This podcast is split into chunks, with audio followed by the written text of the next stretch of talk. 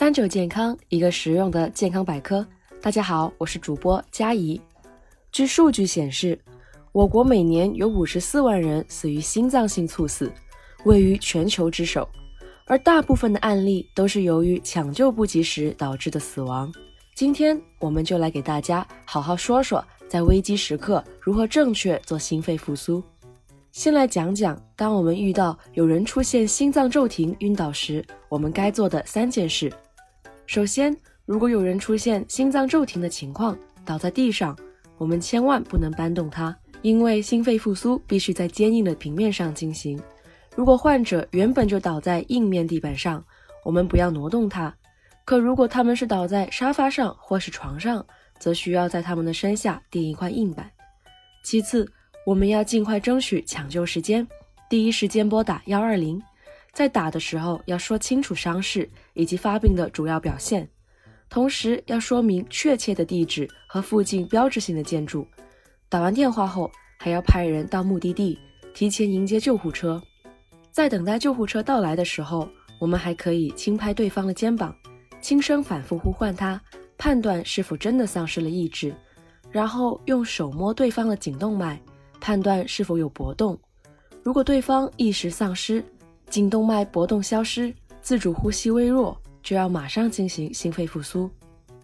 很多人对于心肺复苏的印象停留在电视剧里的手法，但其实很多时候这些急救方法都是对观众的误导。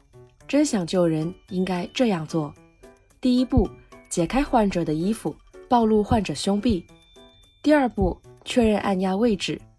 一般取两个乳头连线的中点，也就是胸骨中下三分之一处。第三步，运用技巧并开始按压。按压时，左手掌根紧贴病人的胸部，两手重叠，左手五指翘起。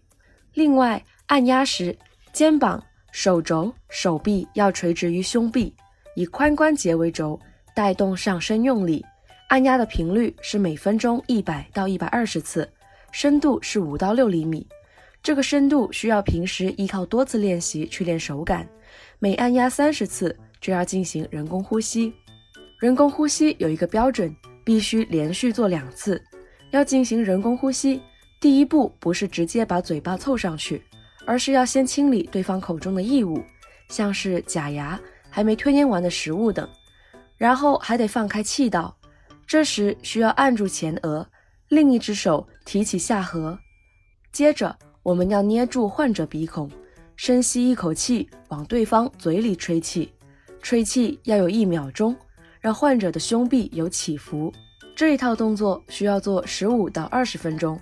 停下来后，可以通过以下的现象来判断心肺复苏是否有效。如果生效了，患者会恢复心跳、自主呼吸以及脉搏搏动，有反应或者呻吟。如果持续了超过三十分钟的心肺复苏后，患者的呼吸和脉动都没有恢复正常，瞳孔散大固定，那说明心肺复苏失效。